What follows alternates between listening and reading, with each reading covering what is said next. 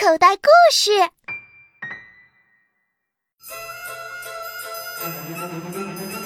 章鱼哥系列侦探童话第五册《谎言俱乐部》，作者谢欣，声音演绎：补丁包、艾利克斯、穆雪婷、一路、云涛、杨宇，声音设计：丁祥威。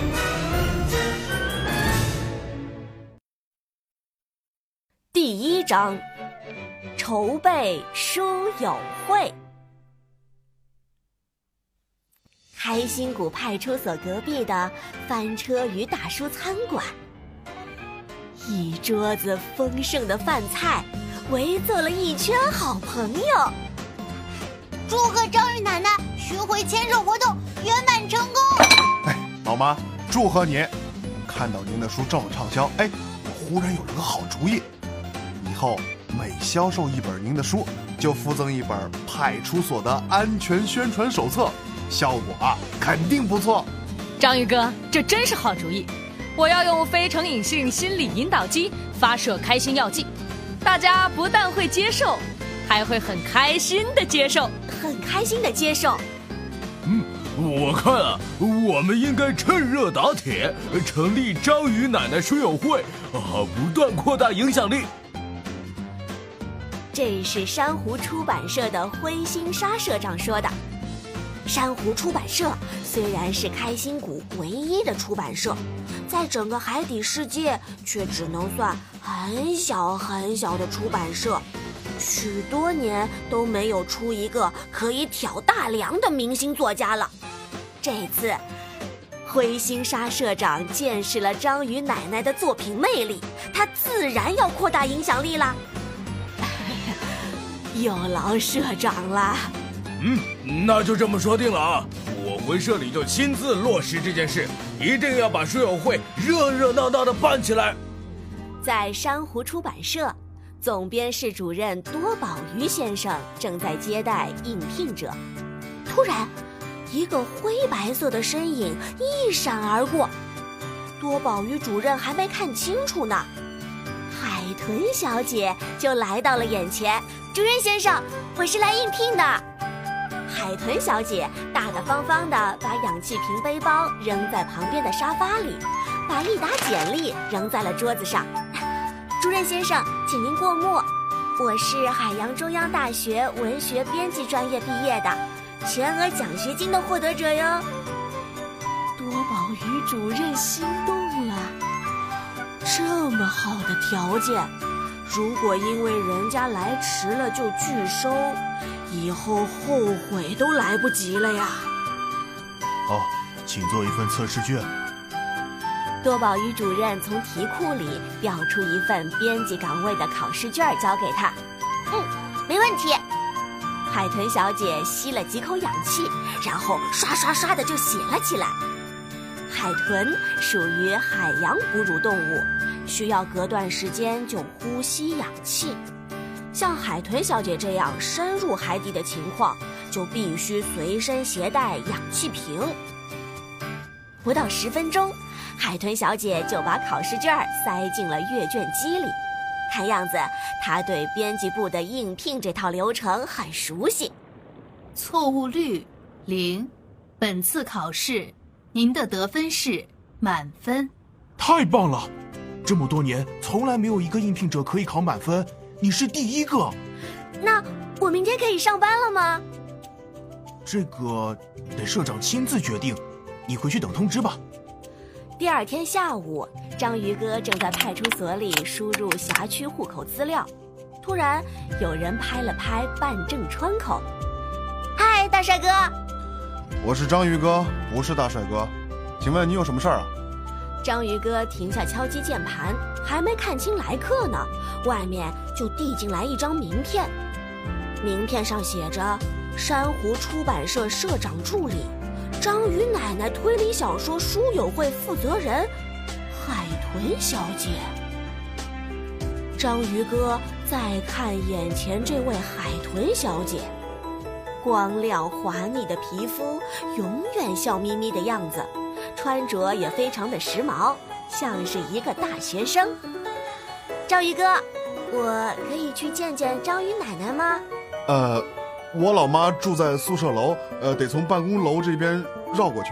章鱼奶奶是你妈妈？哦天哪，怪不得她写推理小说呢。这有什么奇怪的吗？我老妈写什么和我职业一点关系都没有。不不不不不，有关系的，有关系的。推理小说和警察都是她的孩子，真是既伟大又聪明的妈妈。哦，我最佩服这样的女人了。海豚小姐转身游出了办公楼，速度之快，连章鱼哥也没看清楚。直到晚上，章鱼奶奶才从屋子里出来。她拉着海豚小姐的手，笑容满面。那就这么说定了啊！行啊，章鱼奶奶，我太幸运了，第一次工作就遇到了您这么好的合作者，书友会的具体工作就包在我身上了。哦，对了对了，已经这么晚了，呃，我让章鱼哥送你回家吧。你一个人回家，我不放心。章鱼奶奶叫来了章鱼哥，儿子，晚上护送单身女孩子回家，也是警察的职责。呃，明白了吗？警用摩托船行驶在小镇上，沿途的风景看过了无数遍。但章鱼哥今晚坐在警车里看出去，是别有一番滋味。嗯，海豚小姐，我老妈的书友会准备建在什么地方？是建在派出所呀！啊，建在派出所？吓着你啦？呃，不不不不不，我是怕吓着读者。章鱼哥，你不是说好人都喜欢派出所吗？我就是听了你这句话受到的启发。才临时决定把书友会建在派出所里，因为我们的书迷都是好人呐。不是，我老妈竟然同意了？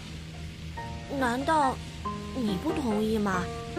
第一呀，派出所本来就有警察开放日，书友会与警察开放日同一天搞活动，可以优势互补，增加人气，扩大影响，提升效果。第二呢？派出所闲置房屋没有合理利用，尤其是那个大会议室，用来做书友会活动是再好不过了。这也是亲民活动，有助于维护派出所的良好形象。第三嘛，章鱼奶奶的书迷啊，对警察工作非常的支持，对警察生活也非常的向往。如果他们能身临其境的在派出所参加读书活动，绝对可以吸引他们的。好了好了好了，我服了。你一件小事居然能讲出这么多道理，你不是文学编辑专业毕业的吧？是新闻发言人专业毕业的。哦我快到家了，章鱼哥，前面路口左拐，我在超市那里下车就行了。章鱼哥按照要求开到超市边，刚把车停好，突然，咕噜噜，咕噜咕噜咕噜，一大串气泡从路边冒了出来。哎呀！海豚小姐吓得扑进了章鱼哥的怀里。对，对不起啊！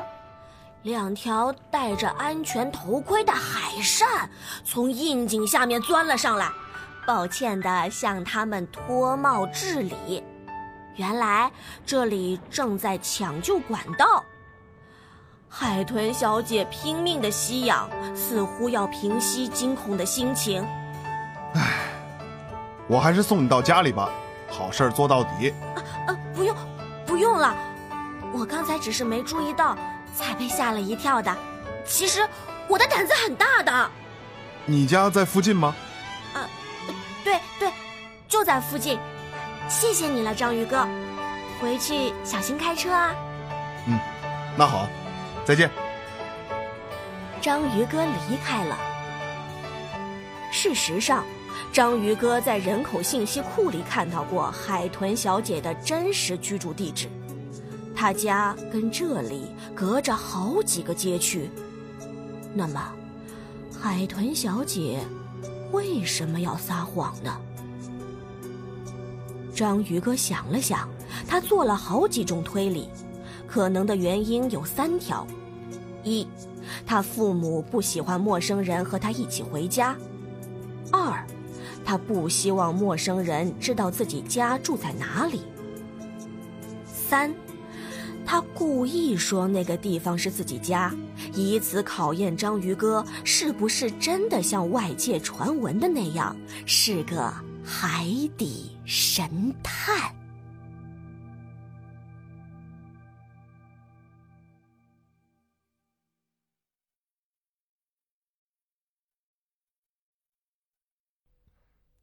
小朋友，你现在收听的内容来自口袋故事 App。